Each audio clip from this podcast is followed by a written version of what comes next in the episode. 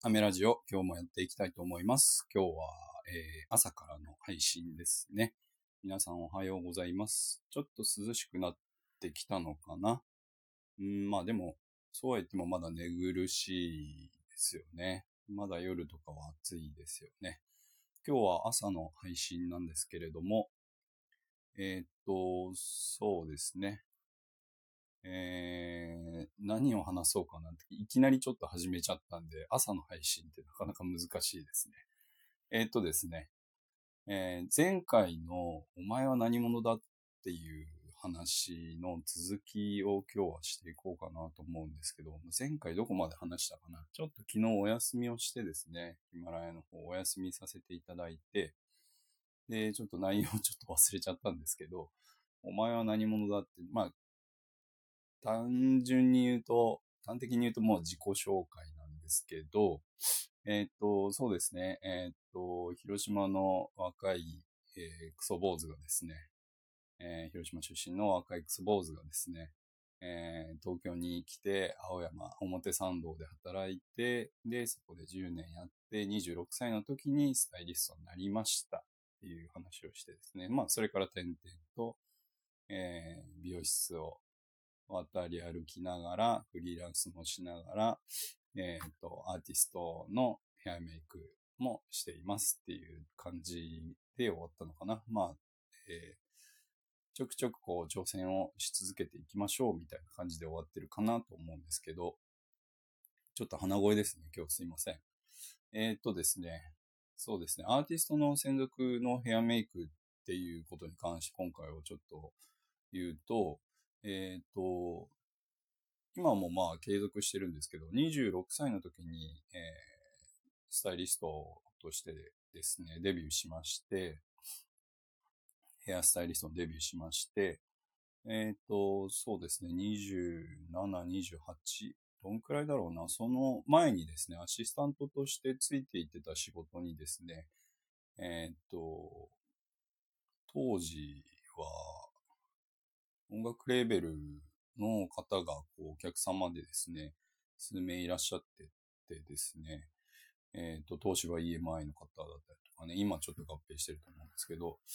えーいらっしゃって、そこでですね、まあ、アーティストの方を紹介されたりとかしてたんですけど、えっ、と、まあ、その関係もあって、撮影、まあ、えっ、と、CD ジャケットの撮影だったりとか、そういうのにアシスタントとしてついていってたんですよね。で、その撮影でですね、まあ、あの、僕が一人のギタリストさん、塩幸太郎さんっていう方にですね、えっ、と、まあちょっと一人でやってみなっていう感じも、えっ、と、言われてですね、まあ、お塩さんの方からもですね、まあ、小林で、ちょっとよかったら来てくださいみたいな感じでですね、呼ばれてヘアメイクで行ってですね、まあ僕も何もできなかったっていうか、見よう見真似でですね、やり始めたんですけど、うん、そうですね。そこから、えっ、と、おしょこ太郎さんとの付き合いはかなり長くてですね、えー、もう何年だ ?15 年？ぐらいになるのかな ?15 年 ?15 年？そうですね。デビュー当初からだったんで、最初は、えっ、と、最初のお仕事って原宿のアストロホールだったかなそこでご一緒させていただいたのが最初だったかもしれないですね。もうちょっと前だったかな。まあいろいろ経験させていただいて、すごくあの、なんて言うんでしょう。あの、ライブとかにも一緒に連れてっていただいて、連れてって、まあ仕事なんですけどね、一緒にあの参加させていただいて、すごくつながりを感じますし、やっぱりあの、プロ意識っていうのもものすごい高い方でですね、お塩幸太郎さんは。あの、もう本当に、なんて言うんだろう、ずっとギターを離さないんですよね。好きなんだろうなっていうのがすごくあの伝わってくるというか、感じるというか、まあやっぱりそれをお仕事にしてるって、うん、本当にあの、すごいことですよね。うん、なかなかできないし、やっぱり生む、あの、曲をね、作るというか、生む力っていうのもものすごくパワーもいるでしょうし、まあそれをこう継続させていく力っていうのもものすごくあるでしょうし、やっぱりこう、ライブでこう、発揮する、あの、なんて言うんでしょう、パワフルな、あの、演奏っていうかですね、そういうのもキープしていかなきゃいけないですし、まあ、体のメン、体のね、管理だったりとかね、メンタルの管理だったりとかもすごく大変だと思うんですけど、ものすごくあの、そういう意味合いでも、あの、人付き合いっていう意味合いでも、ものすごくなんかあの参考に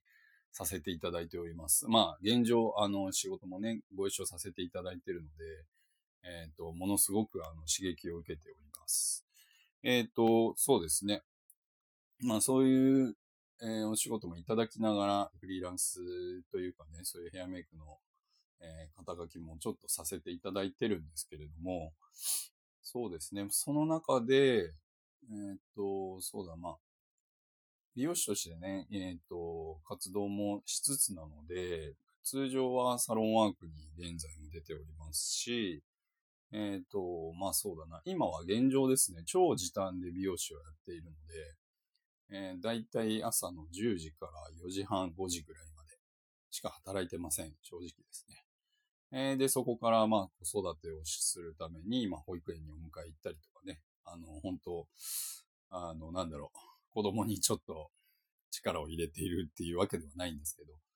まあそこに目を向けてやっていっております。えっ、ー、と、現状そんな感じなんですけれども、その中でもですね、まあ前回も話しました、ちょっと挑戦を続けるっていう意味で、